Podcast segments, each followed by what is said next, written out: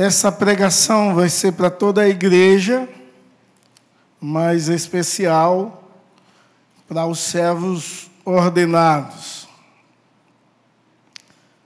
E entre eles, os que foram reeleitos e os que foram eleitos.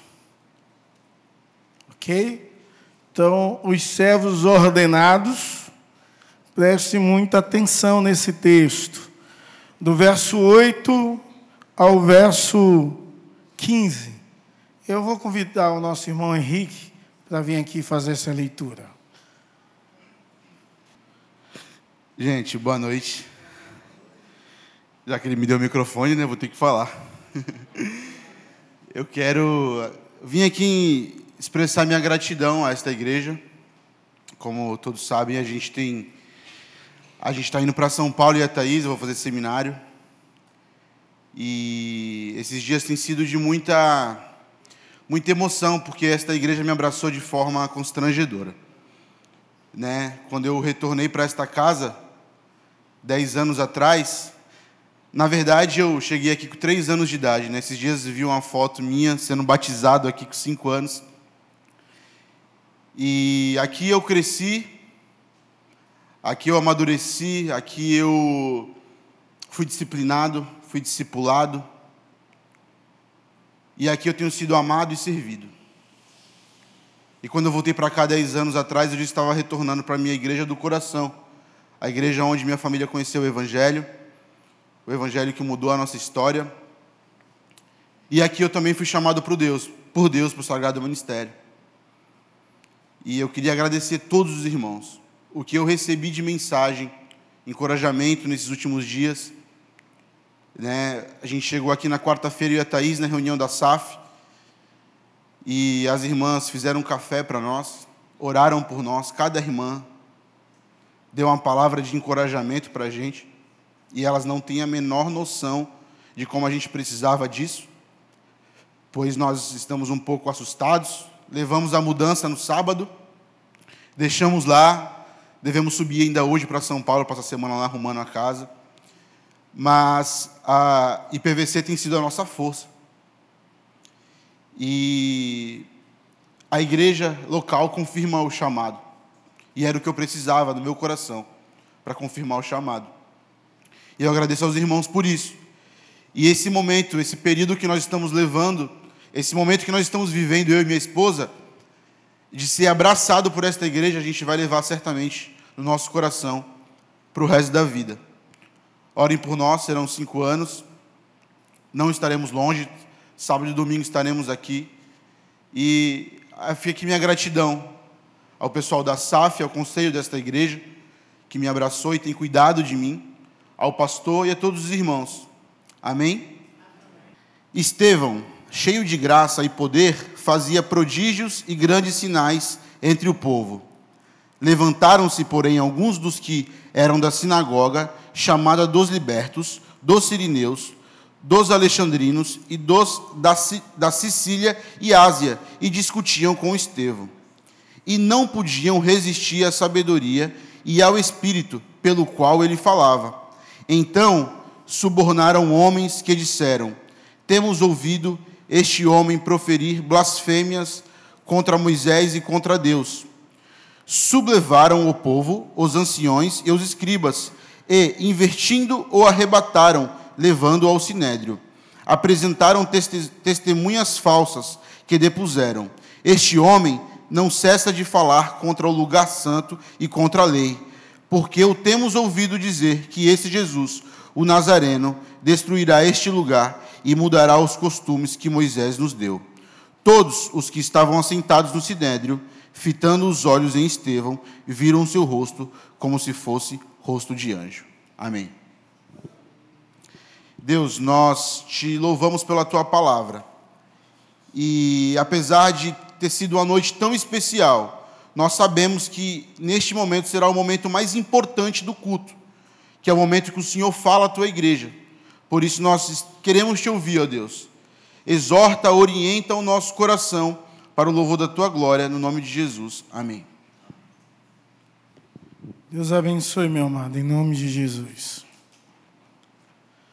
Meus amados irmãos, esse é um texto muito conhecido da palavra de Deus. Na, na verdade, com, quando nos deparamos com livros de Atos, ficamos maravilhados em ver o quanto Deus age com poder e graça de uma forma extraordinária no meio da sua igreja.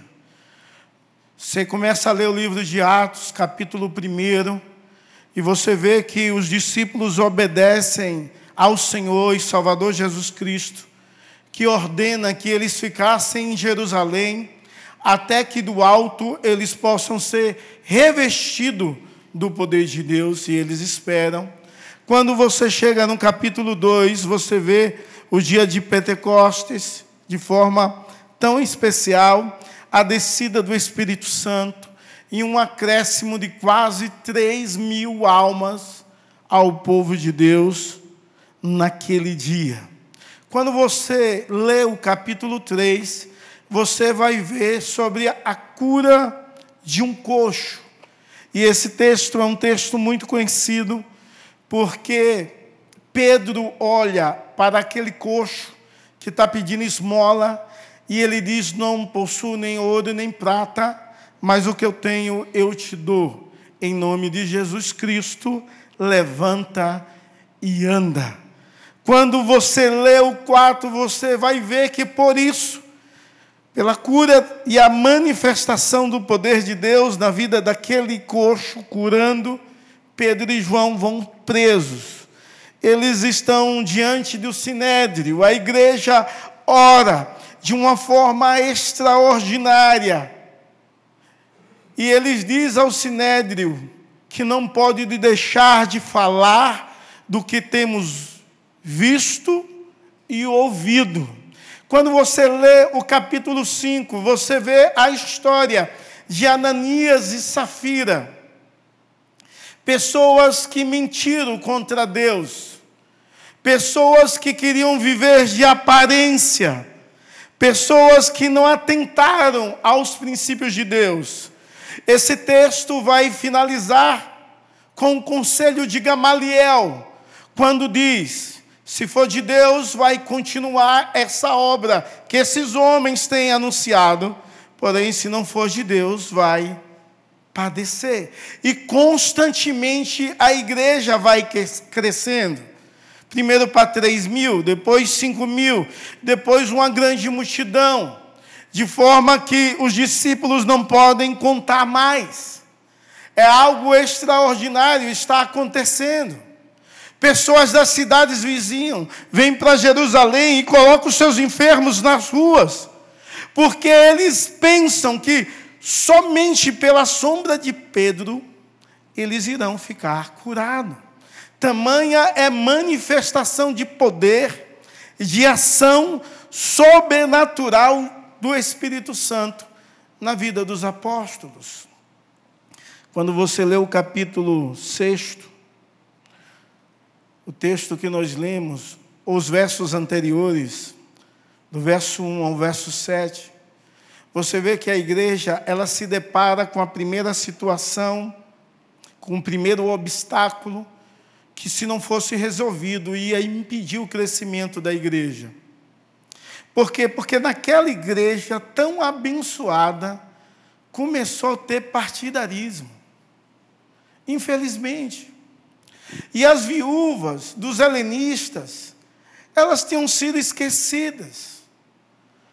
E houve uma reclamação aos apóstolos que dizia: não é razoável nós servimos a mesa. Por quê? Porque o povo que os apóstolos tinham colocado para esse serviço tinha sido homens omissos homens partidaristas, pessoas que só olhavam para si e para os seus. E aí, por direção de Deus, houve uma proposta de eleger sete homens, cheios de fé e de sabedoria, segundo diz a palavra de Deus. E o parecer foi agradável a todas as pessoas e elegeram sete homens. elegeram sete homens, cheios de fé e de sabedoria. Elegeram homens que se viram a igreja na obra da assistência social de uma forma tão especial e extraordinária. É claro que foram escolhidos sete homens do povo helenista, ou seja, judeu da diáspora, para que aquelas mulheres que tinham sido esquecidas, por eles não seriam. E isso é algo tão magnífico e extraordinário de olhar e ver a sabedoria de Deus agindo em cada situação, em cada momento, em cada aspecto da história da igreja de Deus. Hoje eu quero ministrar ao meu e ao seu coração sobre o seguinte tema: Estevão, servo de Deus. Sabe, irmãos, sabe que Estevão era servo de Deus. Quando nós paramos e entendemos o que é isso, nós entendemos que o servo é aquele que faz tudo o que o Senhor ordena. Nós compreendemos que o servo é alguém que só age quando o seu Senhor manda. Parece que essa ideia foi perdida de servo de Deus no decorrer dos anos. Ou esse termo, servo de Deus, porque talvez trazia consigo a ideia um pouco pejorativa, como de escravo. E aí a igreja começou a colocar departamentos, a igreja dos nossos dias, e chamar esses departamentos de ministérios. Vocês sabem o que é ministérios? Ou ministério, no singular? É serviço. E quem é que faz o serviço? Os servos. Então, quando você é de um ministério, Alguém está dizendo assim: você é servo de Deus para esse serviço. Mas a palavra ministério empolga o povo, né? Aí quando recebe o ministério, eu tenho uma função de dirigir algo, acha que é maior e melhor do que alguém. Enquanto isso, a ideia é que você seja o menor de todos. Os diáconos da nossa igreja têm de ser os, os menores de todos. Os presbíteros, os menores de todos. O pastor ou os pastores, os menores de todos, servos de todos para a glória de Deus. E esse é o entendimento correto. E eu, eu fico maravilhado que Estevão, ele compreende isso. Porque o Estevão, dirigido por Deus, ele vai além da função da qual a igreja do Senhor Jesus o designou. Ele foi designado para ser diácono inicialmente por uma necessidade da igreja uma assistência social que algumas mulheres tinham sido negligenciadas. Deus age de forma tão grandiosa, porque Ele é servo de Deus, antes de ser servo da igreja, e usa Ele de uma forma extraordinária. Quando você, Henrique, leu o texto aqui, você viu que Estevão fazia sinais e prodígios. Você vê que Estevão é cheio de sabedoria.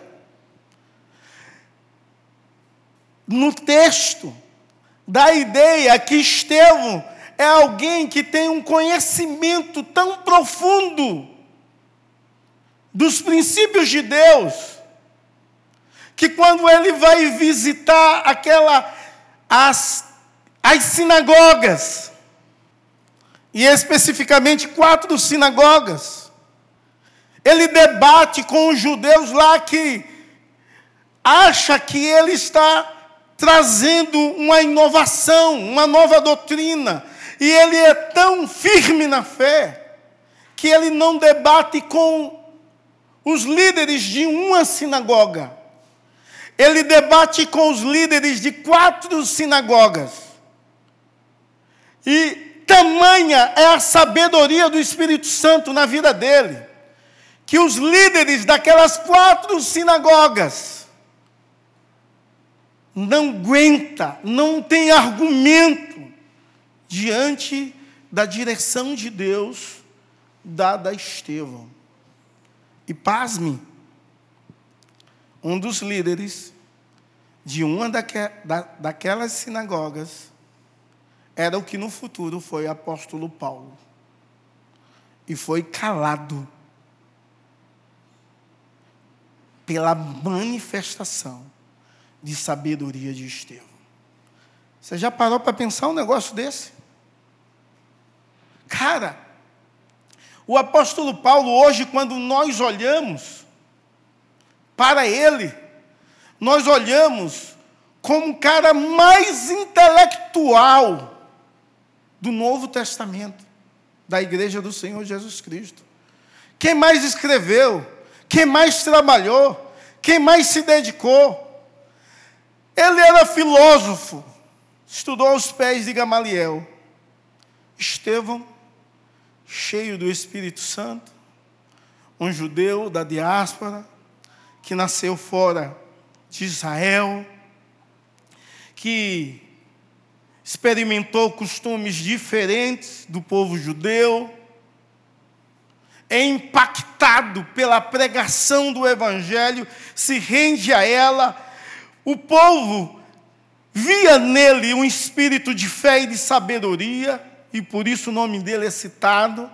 Ele é o primeiro do capítulo 6 da lista dos sete a ser citado, e é o único que dá a diferença.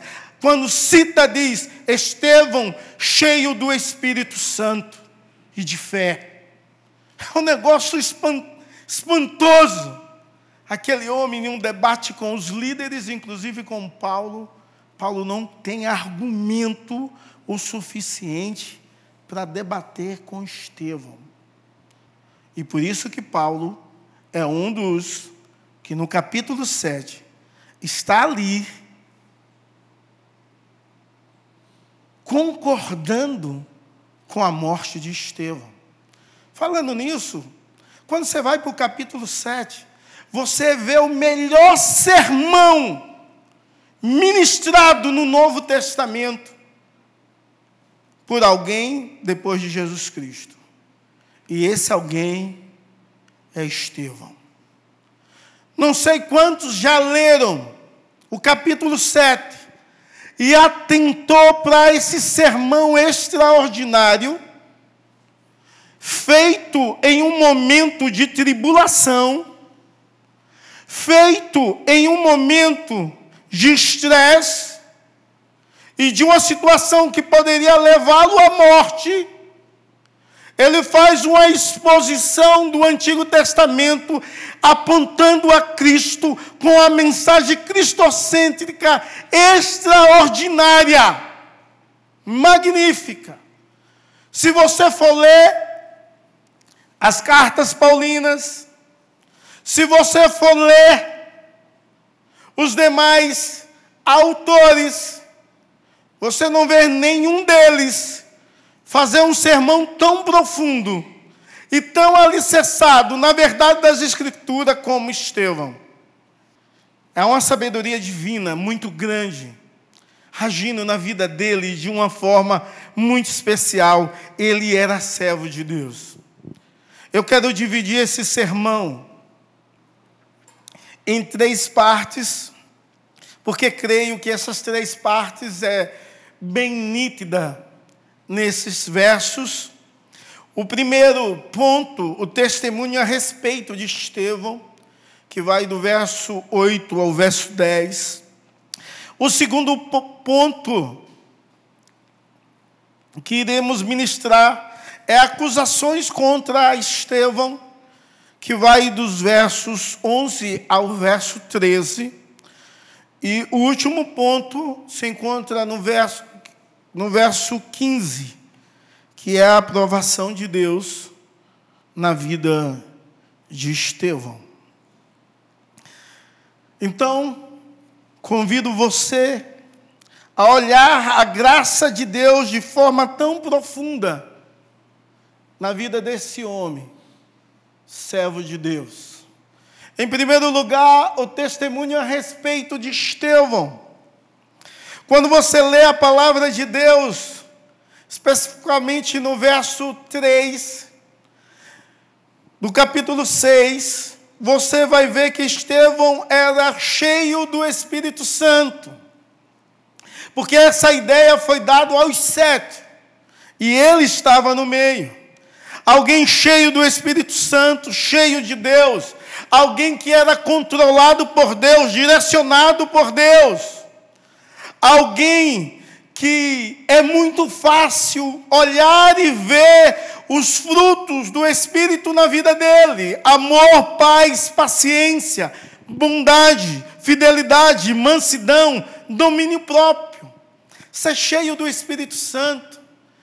É alguém que é submisso e dependente do Espírito Santo constantemente alguém que depende de Deus para tudo. É claro que essa ideia e essa expressão vai ser citada de novo no verso 10, a respeito que ele é cheio do Espírito Santo, e diz lá, e de sabedoria. Ou seja, ele era alguém direcionado pelo próprio Deus. Então, ele também é alguém cheio de sabedoria. E, e, essa ideia de cheio de sabedoria, de cheio de entendimento do poder do nosso Senhor e Salvador Jesus Cristo, traz a ideia que o testemunho a respeito de Estevão é que alguém que compreendia a obra de Cristo na cruz, porque a sabedoria vinha do próprio Deus, e ele entendia a obra de Cristo na cruz, o que para uns é loucura, diz a palavra de Deus, para Estevão e para todos os que creem, é poder de Deus e sabedoria de Deus. Então havia a ideia de Estevão essa ideia extraordinária de alguém que conhecia o que Cristo fez na cruz. A palavra sabedoria, no livro de Atos, ela vai aparecer apenas quatro vezes. E todas as quatro vezes, ou em relação aos diáconos eleitos, ou em relação a Estevão. Então você vai ver no verso 3, capítulo 6, verso 3, no verso 10, e depois você vai ver no capítulo 7, verso 10 e verso 22, onde Estevão expõe a sabedoria de Deus diante do sinédrio. Ou seja, a ideia de sábio aqui é a ideia de alguém que mortificou todo o seu orgulho. É alguém que é humilhado pela graça, o favor imerecido de Deus na cruz, e que compreende tamanha foi a obra de Cristo na cruz, que ele é cheio da ação de Deus na sua vida, ao tal ponto de entender que não é nada que ele venha fazer que vai levá-lo à salvação, mas sim o que Cristo fez na cruz. E essa sabedoria, ela é oposta à sabedoria humana. Essa sabedoria é uma sabedoria divina, porque compreende de forma clara e extraordinária a ação de Deus e entende que não há nada que possamos fazer para alcançar a vida eterna. E esse é o Evangelho. Entende a graça de Deus. O nosso irmão aqui falou, pastor, se o povo compreendesse a graça de Deus, é ser sábio é a ideia de compreender a graça de Deus, de compreender o que Cristo fez, de entender que eu não posso fazer nada para alcançar a salvação. E sabe? Todas as religiões, menos o cristianismo bíblico, precisa de obras humanas para alcançar a salvação. Todas. Você pode pensar aí, em qualquer uma. Todas as religiões necessitam das obras dos homens para alcançar a salvação, menos o cristianismo bíblico. Porque infelizmente ainda tem gente que se diz cristão, que acha que precisa fazer alguma coisa para alcançar a salvação a ideia é, da sabedoria graciosa de Deus na vida dele. Foi que fez com que ele pudesse debater sobre os assuntos em relação ao templo e à lei, apontando a Cristo como único, como suficiente, capaz de salvar. Mas essa sabedoria que nos constrange e que nos humilha através do amor de Deus, doador, que olhou para nós com seu olhar de amor, de bondade, de misericórdia e nos atraiu a Ele. É algo tão profundo e extraordinário que nós sabemos que somos salvos pela graça do Senhor Jesus Cristo, mas ao mesmo tempo entendemos que por causa desse amor constrangedor, extraordinário e magnífico, que tem se revelado a nós dioturnamente pelo favor de Deus em nossas vidas contínuo e diário, e as suas misericórdias, provisão, cuidado, livramento e bênçãos derramadas sobre as nossas vidas, fazem com que possamos responder a esse amor em serviço. Porque talvez o crente relaxado presbiteriano, que talvez de presbiteriano só tem nome, e bem assim, se Cristo me salva pela graça e não depende do que eu faça, eu não vou fazer nada. Nada. Você tem de ver se você é salvo mesmo. E se você de fato foi alcançado pela graça de Deus. Porque Estevão é servo de Deus e Deus chama homens e mulheres para servi-lo. Como agente de Deus aqui na terra, como representante de Deus aqui na terra, trabalhando para a glória de Deus e o reino de Deus.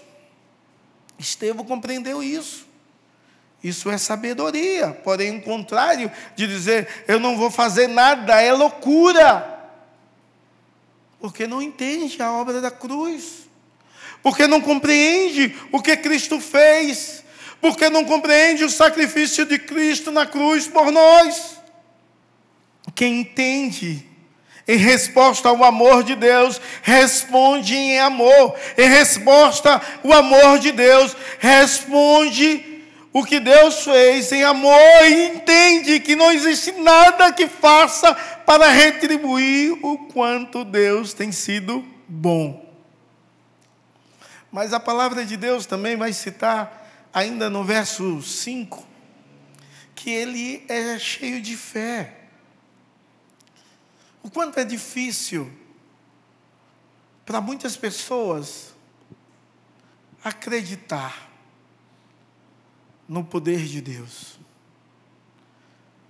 Quantas pessoas na igreja, porque estão passando por uma situação adversa, tumultuada,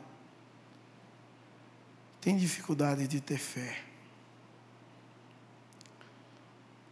Quantos de nós, antes de levar alguém para um hospital, alguém da sua casa, por exemplo, que adoece e precisa dos cuidados médicos, isso é normal. Ora antes. Eu não estou falando é, na pressa, assim. Acontece uma coisa, você tem de levar. Quantos? Porque parece que a fé não é uma fé prática. Ou seja, parece que a fé não é uma fé atuante. Parece que o que está as suas possibilidades de fazer, parece que na mente de muitos não precisa colocar diante de Deus e acreditar que Deus pode mudar. E eu não estou dizendo aqui que você não leve para o médico. Eu estou dizendo que você, como homem e mulher de Deus, a primeira reação de alguém que acredita no impossível. Porque fé é a firme certeza das coisas que não se veem e convicção de fatos que se esperam. Orar, crendo no poder, na cura, no milagre, na ação extraordinária de Deus. Esse homem era cheio de fé alguém que acreditava no poder de Deus, alguém que vivia para a glória de Deus, alguém que entendia que a sua vida não havia nenhum significado a não ser exaltar em primeiro lugar aquele que vive e reina pelos séculos dos séculos, ou seja, a sua vida ela é cheia da graça de Deus. Ele era cheio da graça de Deus, segundo o verso 8 do texto que nosso irmão Henrique leu, diz que Estevão era cheio de graça e do poder do Espírito. Ele era cheio da graça. Havia abundante graça na vida dele, havia na vida dele muito favor de Deus e o entendimento o quanto Deus é bondoso e extraordinário, a tal forma que ele expressava as obras da justiça de Cristo por causa do favor imerecido. Ele mostra a todas as pessoas a graça de Deus. Ele trata as pessoas de um relacionamento tão profundo, onde o favor de Deus é demonstrado através dele. Ele é cheio de graça. Era alguém que retribuía aquilo que Deus deu, dando a alguém algo, dando a alguma pessoa algo que a pessoa não merecia, mostrando a graça, o amor a outras pessoas. Sabe, irmãos, nós somos tão ruins que poucas pessoas são cheias da graça. Mas todos que receberam a graça deveriam ser cheios das, da graça. E deveriam expressar a graça, expressar amor. Porque nós aprendemos com Cristo que nós devemos orar pelo quem nos persegue. E nós não fazemos isso. Quando alguém nos trata mal, a reação egoísta, humana, é muito rápida. Tratar com maldade, pior ainda do que foi tratado. Ele é gracioso. Ele trata com graça. Ele trata com amor e, e as pessoas veem isso nele ao ponto de registrar na palavra de Deus que ele era cheio de graça. Ele não era um, um Cláudio Duarte, não, que fazia o povo rir, viu? Não é isso, não. Cheio de graça é alguém cheio de amor, cheio do amor de Deus, e mostra o amor de Deus constantemente, em todos os momentos. Deus tem sido visto através dele. O amor que ele expressa vem da graciosa obra de Cristo na cruz. E ele vai expressando esse amor constantemente. Esse homem mostra graça de Deus a outras pessoas. Mas ele é cheio do poder de Deus. Ele é cheio, e ainda no verso 8 diz isso, que ele é cheio do poder. Irmãos, aonde está o poder de Deus? Porque o poder de Deus está no nome de Jesus. Quando diz que ele era cheio do poder de Deus, sabe qual é a ideia?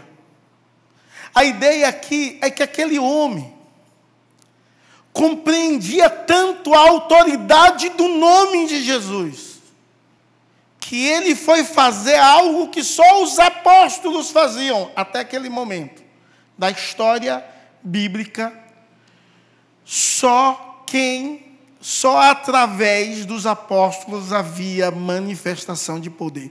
Sabe o que seria isso? Manifestação de poder pessoas libertas, pessoas curadas, pessoas sendo transformadas. Isso é o poder de Deus. Ele é alguém cheio do poder de Deus, que compreende a autoridade do nome de Jesus. Me perdoe, mas podem me chamar, depois de eu contar essa história, eu quero dizer que me perdoe antecipadamente mas podem me chamar sempre que precisar. Eu fico triste quando em uma casa de um, de um crente, algum familiar fica endemoniado, não é crente, e fica endemoniado e tem de chamar o pastor para ir orar. Chama o seminarista aqui. Não, não, não faça isso. Entenda que o poder de Deus está no nome de Jesus. Compreenda isso. E através do nome de Jesus, todos os principados, potestades, obedecem o poder desse nome. Então, não precisa chamar o pastor. Você precisa orar no nome de Jesus e acreditar no poder desse nome, que liberta, que é poderoso.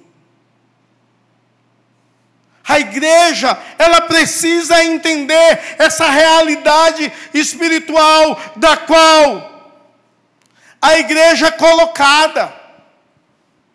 E algumas vezes a igreja não compreende. Uma vez, uma pessoa que eu discipulei, eu falei sobre a autoridade do nome de Jesus. E chamaram essa pessoa para orar pelo endemoniado. E quando ela foi orar, a pessoa endemoniada disse assim: Eu só saio se você cantar aquela musiquinha. Quando eu cheguei aqui, meu Senhor já estava. Sabe o que o diabo estava falando? Eu sou o seu Senhor. E você tem que cantar essa musiquinha para eu sair. O cidadão aprendeu a autoridade do nome de Jesus. E olhou para a pessoa endemoniada e disse: Eu não vou cantar nada. E você vai sair em nome de Jesus. Irmãos, a igreja precisa entender a autoridade que há no nome de Jesus. Você, como crente, precisa compreender: Estevão, nos relatos bíblicos, foi o primeiro, depois dos apóstolos, a ter o entendimento do poder do nome de Jesus. Porque o poder de Jesus não está limitado à nossa teologia restritiva. O poder de Jesus não é limitado a pouca fé sua ou minha. O poder de Jesus reside no nome. E quando esse nome é pronunciado com fé, coisas extraordinárias acontecem. Por isso que nós oramos e terminamos em nome de Jesus. Porque só há validade da minha e da sua oração o nome sobre todo nome, o nome de Jesus. Então você deve entender e orar. Estevão era conhecido como alguém cheio do poder de Deus. Eu quero te dizer que não existe homem nenhum que tem mais poder do que outro, humanamente ou espiritualmente falando. Porque diante do nosso Pai, todos são nivelados, iguais.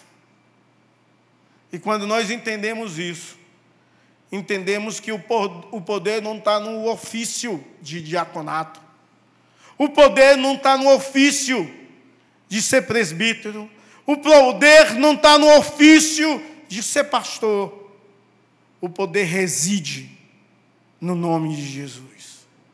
Então acredite nesse nome, no poder que há no nome de Jesus e ore pelo nome de Jesus. Fala, irmãos, mas é um testemunho belíssimo que se fala a respeito desse homem, porque é alguém que de fato entendia que havia poder no nome de Jesus. Mas um outro testemunho que dá a respeito de Estevão é que ele tinha um testemunho corajoso. Quando você lê o verso 9, você vê isso. Que ele tem um testemunho corajoso, ele não se rende de forma alguma à oposição dos líderes daquela sinagoga.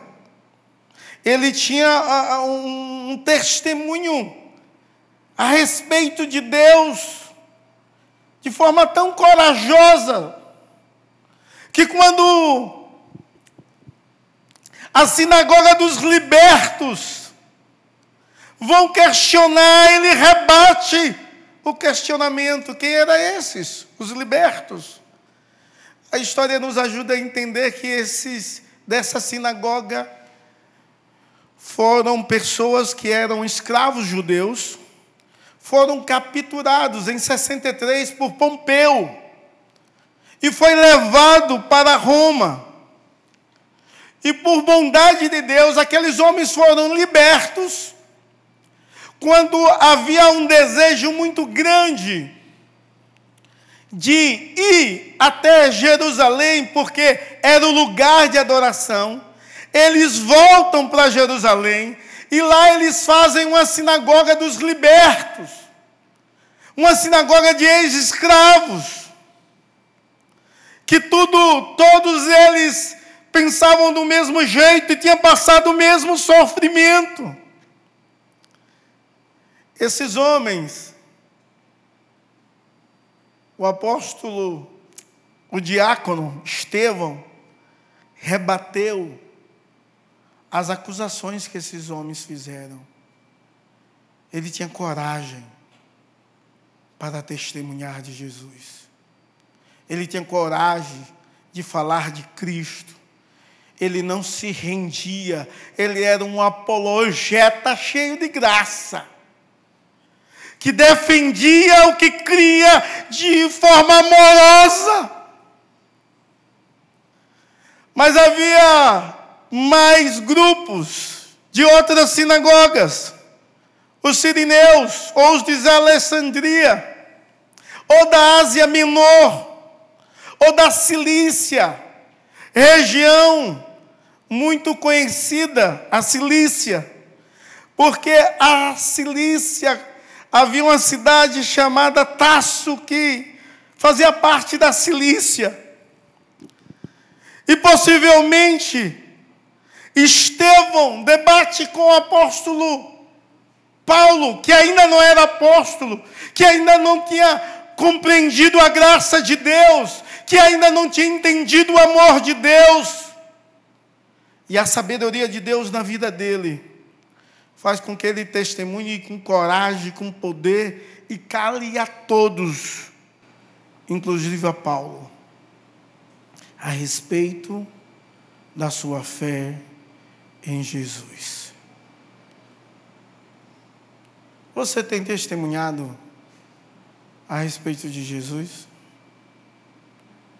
Porque imagine, se a igreja tem a compreensão que Estevão tem, do favor de Deus, da obra de Cristo na cruz, da graça de Deus, da fé no Senhor e Salvador Jesus Cristo, do entendimento que, é, que você é cheio do Espírito Santo, do entendimento que há um poder no nome de Jesus e que há uma missão da igreja testemunhar a respeito desse Deus que nos ama e vive conosco. Por que você não testemunha? Por que você não fala? Por que você não diz às pessoas das quais você conhece que há um Deus todo-poderoso, Criador dos céus e da terra, que vive, que reina, que nos ama, que pode nos transformar, que pode nos perdoar, que nos perdoou, que nos transformou. Porque você não tem testemunhado de Cristo. E de fato nós não testemunhamos, porque se testemunhássemos, todos os domingos teria muitas pessoas visitantes na igreja. Se de fato testemunhássemos, e experimentasse alegrias, você que nunca experimentou, de ser um instrumento de Deus para testemunhar de Jesus Cristo e ver outra pessoa se render ao senhorio de Jesus através da ação do Espírito Santo, te usando, você entender o quanto isso é maravilhoso, o quanto essa alegria, não existe nada no mundo que possa descrever o quanto é bom sentir ser instrumento de Deus para a vida do outro. Você faria isso constantemente. Você fazia isso aqui, ali, aonde você andasse. Parece que esse Estevão testemunhavam tanto no meio dos helenistas que incomodou o povo. Porque essas quatro sinagogas, a maior era de Alexandria, que ficava em Jerusalém. Essas quatro sinagogas, todas as quatro foram incomodadas pelo testemunho dele. Você acha que foi um negócio assim rápido? Ele ia lá assistir as viúvas? E havia a prática ainda de ir na sinagoga. É necessário lembrar que havia essa prática, eles eram judeus convertidos, mas tinha essa prática de ir na sinagoga. Porque a sinagoga foi feita para substituir o templo, mas na mente do judeu nunca substituiria.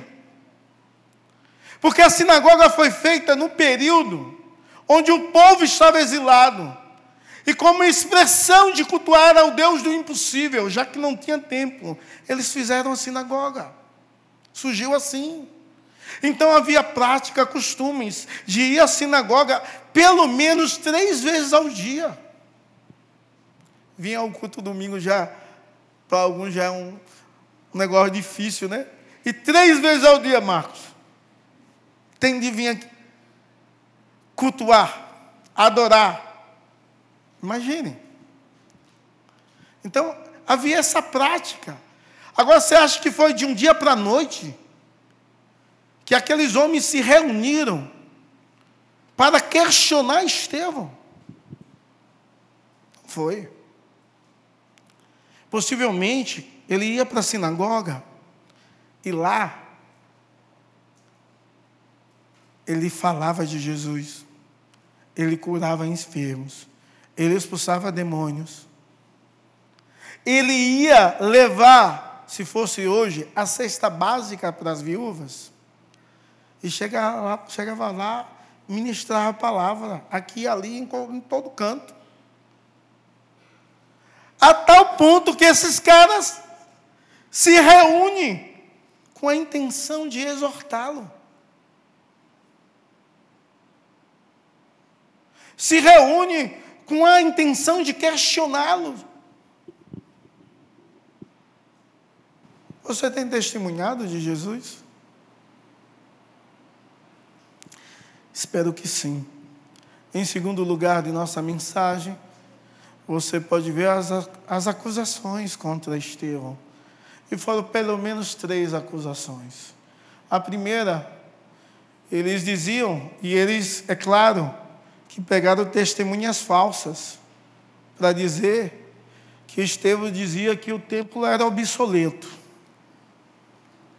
A segunda, você pode ver que eles dizem que Estevão falava da lei e de Deus, porque a lei vem do próprio Deus.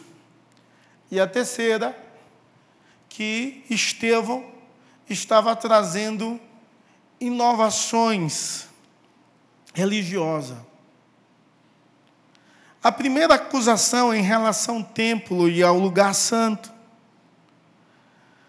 é, é uma acusação que dizia da seguinte forma: Estevão, ele, ele diz que os rituais não têm mais nenhum significado.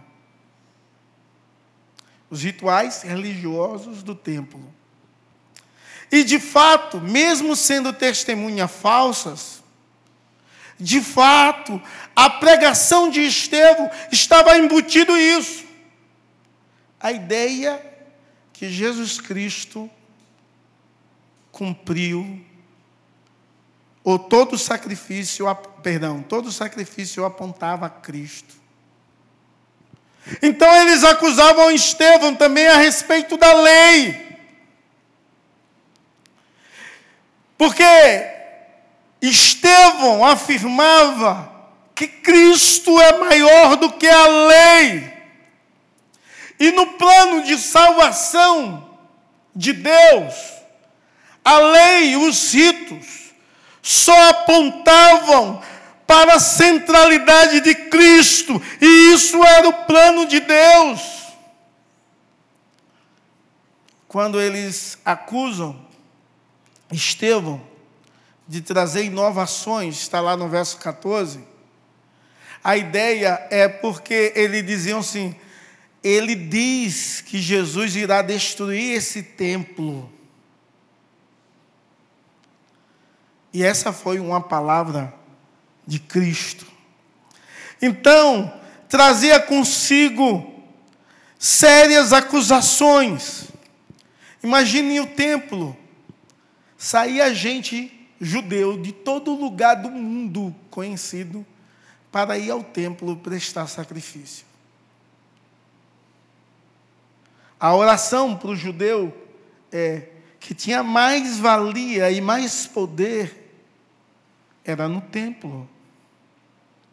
A lei que foi dada por Moisés, e eles citam isso, que a ideia dessa inovação religiosa é porque Jesus é maior do que Moisés, segundo Estevão, que trouxe a lei. Isso, então, causa agitação no meio do povo. Eles tentaram calar Estevão pelo debate. Isso não funcionou, porque ele era cheio de sabedoria. Eles usaram falsas testemunhas e agitaram o povo em relação a Estevão, ao tal ponto de Estevão ser levado diante do sinédrio. Sabe? Ali Estevão sabia que corria risco de vida. Diante do sinédrio, Estevão entendia que ele não poderia voltar até esse momento da história.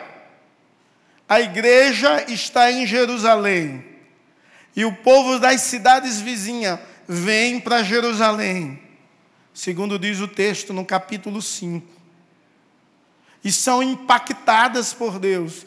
Os que vieram no dia de Pentecostes estão ali, sendo abençoado pela igreja local e sendo ensinado a respeito de Jesus.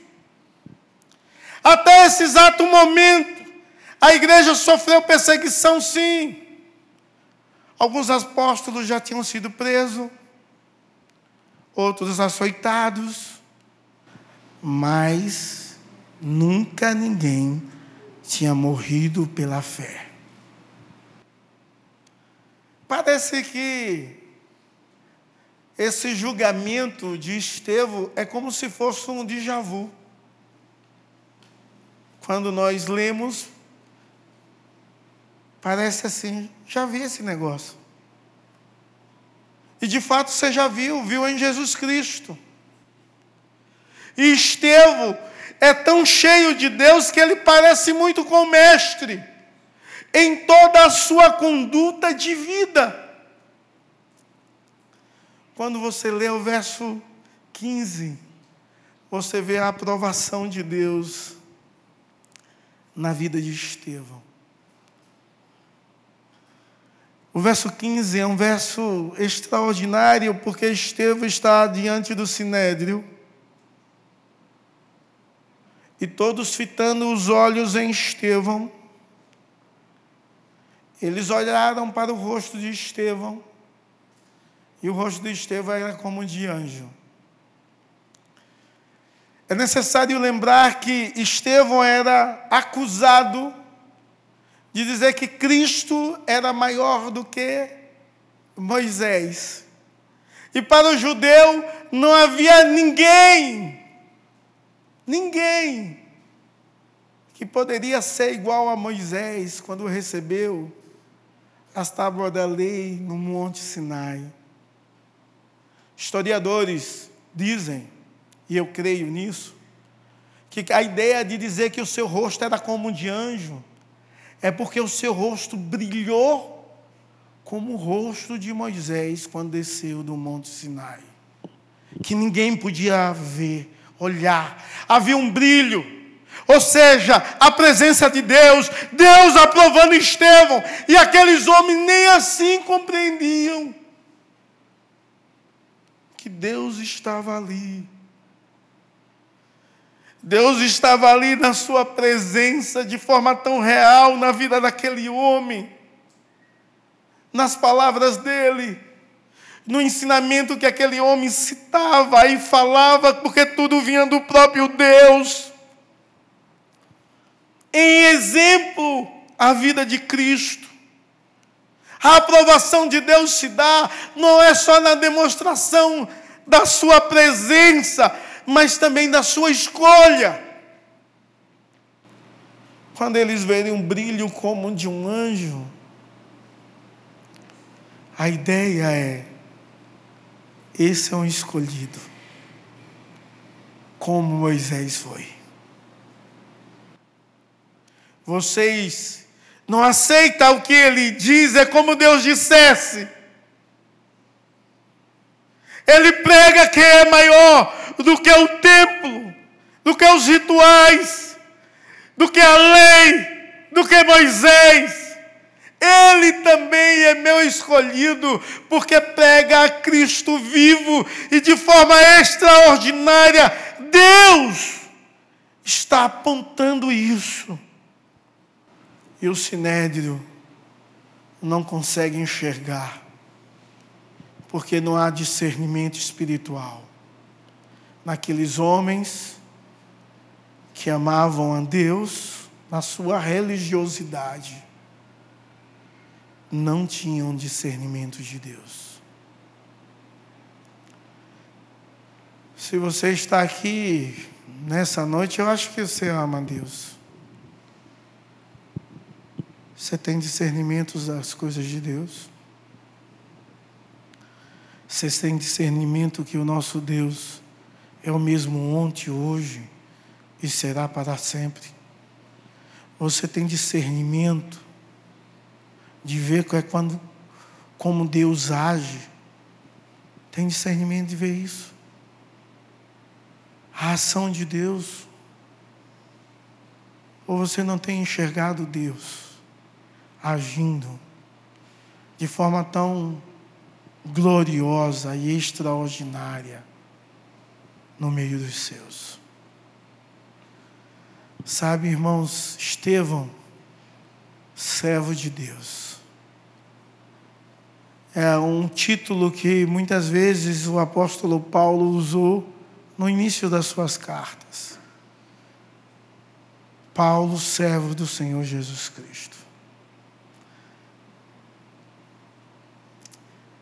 Infelizmente, nos nossos dias, não há pessoas que olhem para o exemplo de Cristo e viva como Cristo viveu, seguindo o exemplo de Cristo e sejam servos de Deus, sejam cidadão do reino de Deus, demonstrando graça pelas pessoas, cheio de fé, cheio de sabedoria, cheio entendimento do poder de Deus que há no nome de Jesus e para a glória do Senhor. Você, como igreja do Senhor Jesus Cristo, é desafiado a seguir o exemplo do Mestre, para que nós, quando lemos a história de Estevão, não tenhamos como um déjà vu, já aconteceu isso, mas quando olharmos para a sua história, possamos ver Cristo e exemplo de Cristo e você dizer: Eu acho que eu já vivenciei isso. Eu já vi isso acontecer. E de fato já viu.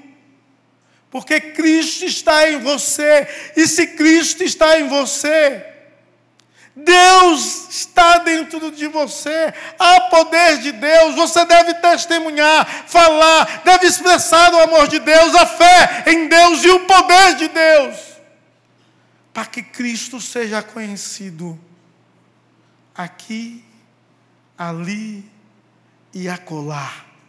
No capítulo 7, você vê a morte de Estevão tão necessária para que a igreja pudesse ver fora de Jerusalém.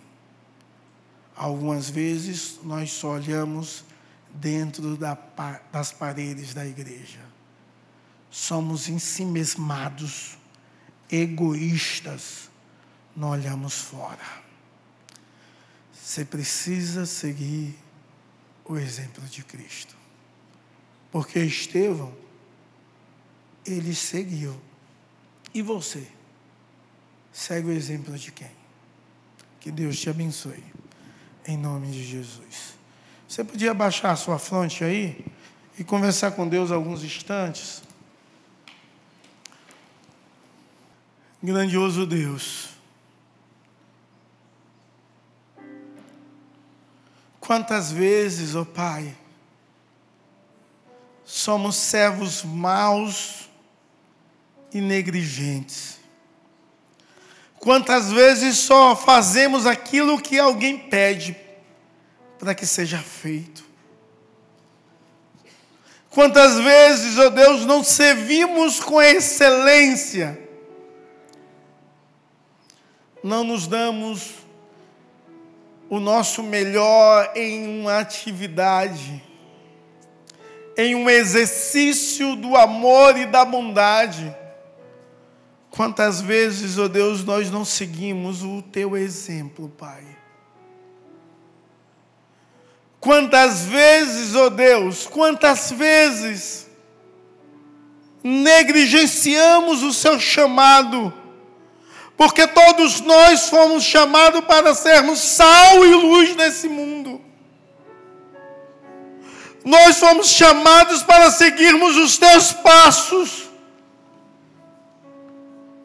Mas quantas vezes não queremos isso? Quantas vezes fazemos, ó oh Deus, para receber a glória dos homens?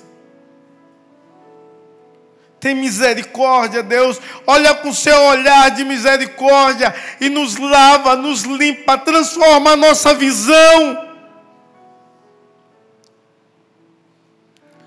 Deus, que em nome de Jesus o Senhor venha despertar o teu servo e a tua serva desse marasmo espiritual, para que possa se levantar e viver para a tua glória, seguindo o teu exemplo, Deus. Oh, meu Pai, somos falhos de fato,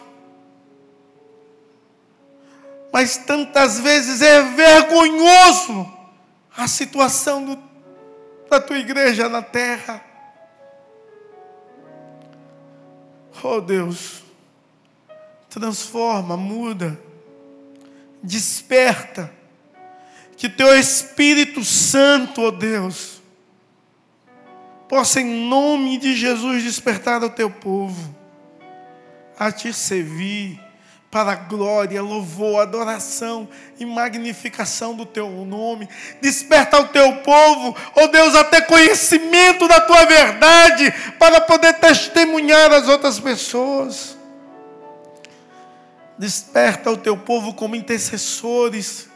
Levanta homens, mulheres e crianças, ó oh Deus, que intercedem, que clamam, que oram ao Senhor, que crê no teu poder em nome de Jesus e para a glória do Senhor.